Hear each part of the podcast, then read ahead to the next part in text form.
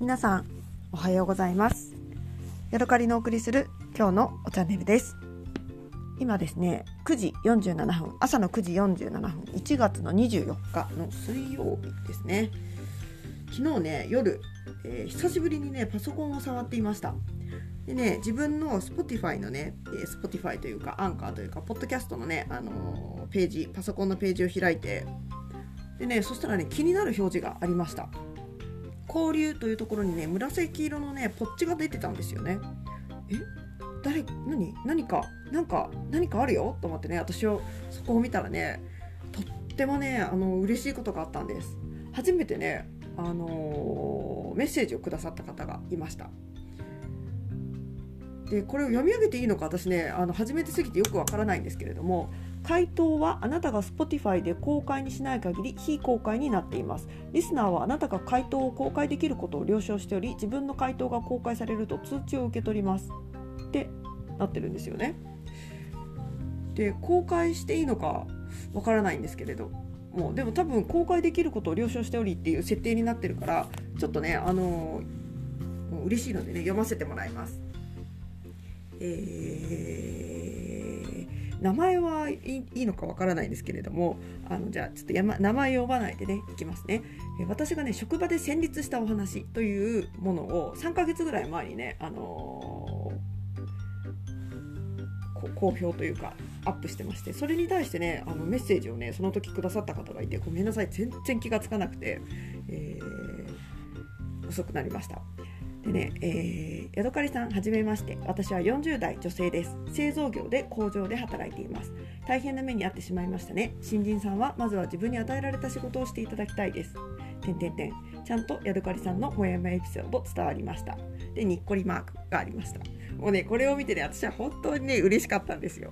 えー、私のねこんなあの日常垂れ流し、えー、ポッドキャストをね聞いてくださってしかもねこんな風に 優しいメッセージをくださったということをねあの昨日ね夜ね、えー、発見しましてうわ私3ヶ月もこんなメッセージもらってたのに全然知らずにいたわと思ってねあの大変大変恐縮してしまったのと一緒に、えー、理解してくださる方がいてねとっても嬉しかったです、えー、書いてくださった方ね名前を多分読んでもいいのかな？山山さんっていう方ですね。とっても嬉しかったです。ありがとうございました。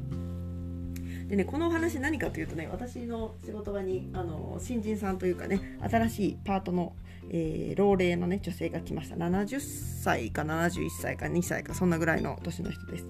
でとにかくなんかねむちゃむちゃ癖の強い人ですごいね、あのー、愛想のいい方かと思ったらなんか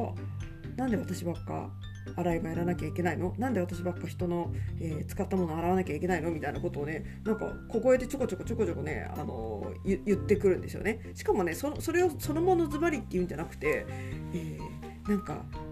え仕事というのはみんなでみんなで同じようなこと同じことをこうなんか分担してやるのが仕事ですよねとか言って言ってきて最初何のことか分かんなくてそうですよねって言ってたんだけどどうも自分だけに洗い場を回させんなっていうことを言ってたっていうことがだんだん分かってきてヒーってなったっていう。でねあの全員キッチンにいるこう子さんの人たちがみんなヒーってなったっていう話。だったんですね。それに対してこの山山さんがねあの自分も工場で働いていて、えー、新人さんにはまずは自分に与えられた仕事をしていただきたいですっていうのがねほんとほんまそれっていうねほんまそれほんまそれほんそれっていうね、えー、そのものズバリのねよくあの理解してくださったことを書いてもらってね私はとっても、えー、嬉しかったです。結局ね私のその、えー、困ったちゃんの、えー、女性は1ヶ月少々したらねなんか私は認められない。ここのあの職場ではね認めてもらえないから辞めるみたいなことを言ってねなんかさっさかさっと辞めてね去っていきました。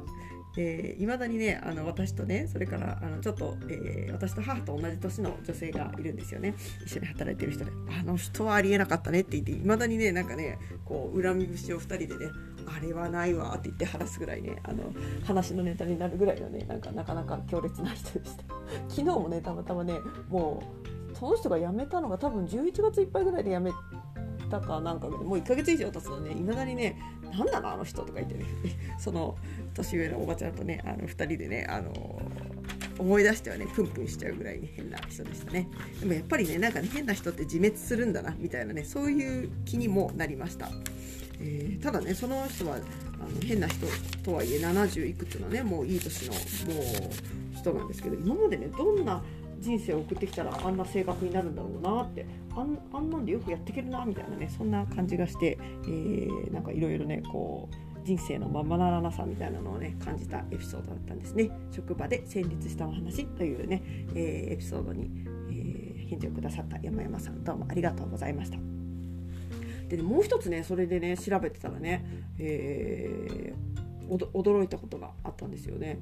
えー、自分のねヤドカリおチャンネルかなんかでね、えー、調べたんですけれどもあのねあのねレフォニックというね REPHO NIC レフォニックというねサイトに、えー、私のななんだこれポッドキャストをなんか評価するサイトかなんかなんだけどそこにね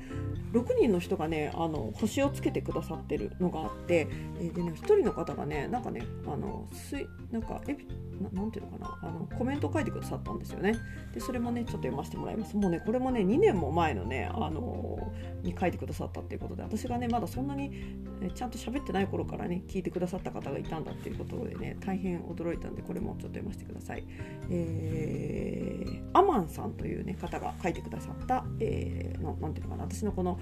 おチャンネルに対するコメントなんですけど、お茶のあれこれ、その他の話題もあり、面白い番組おすすめですって書いてくださったんですよね。でほ、他にもね、あの全部で5人、6人の方がね、あの星をつけてくださっていて、えー、とってもね、とっても嬉しかったです。私もね、あのなるべくあの人のやつを聞いたら星をつけたり、いいねをしたりね、するんですけど、コメントを書くっていうとこまではね、なかなかいけなかったりするんですよね。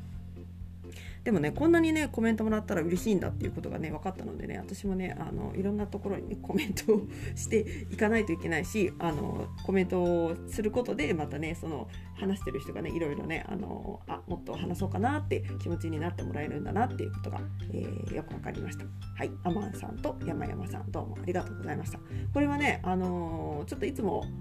えー、朝の時間にあのアップすることにしてるんですけどこれはね、え、今からね撮り終わったらねすぐにあのアップして、えー、おこうかなと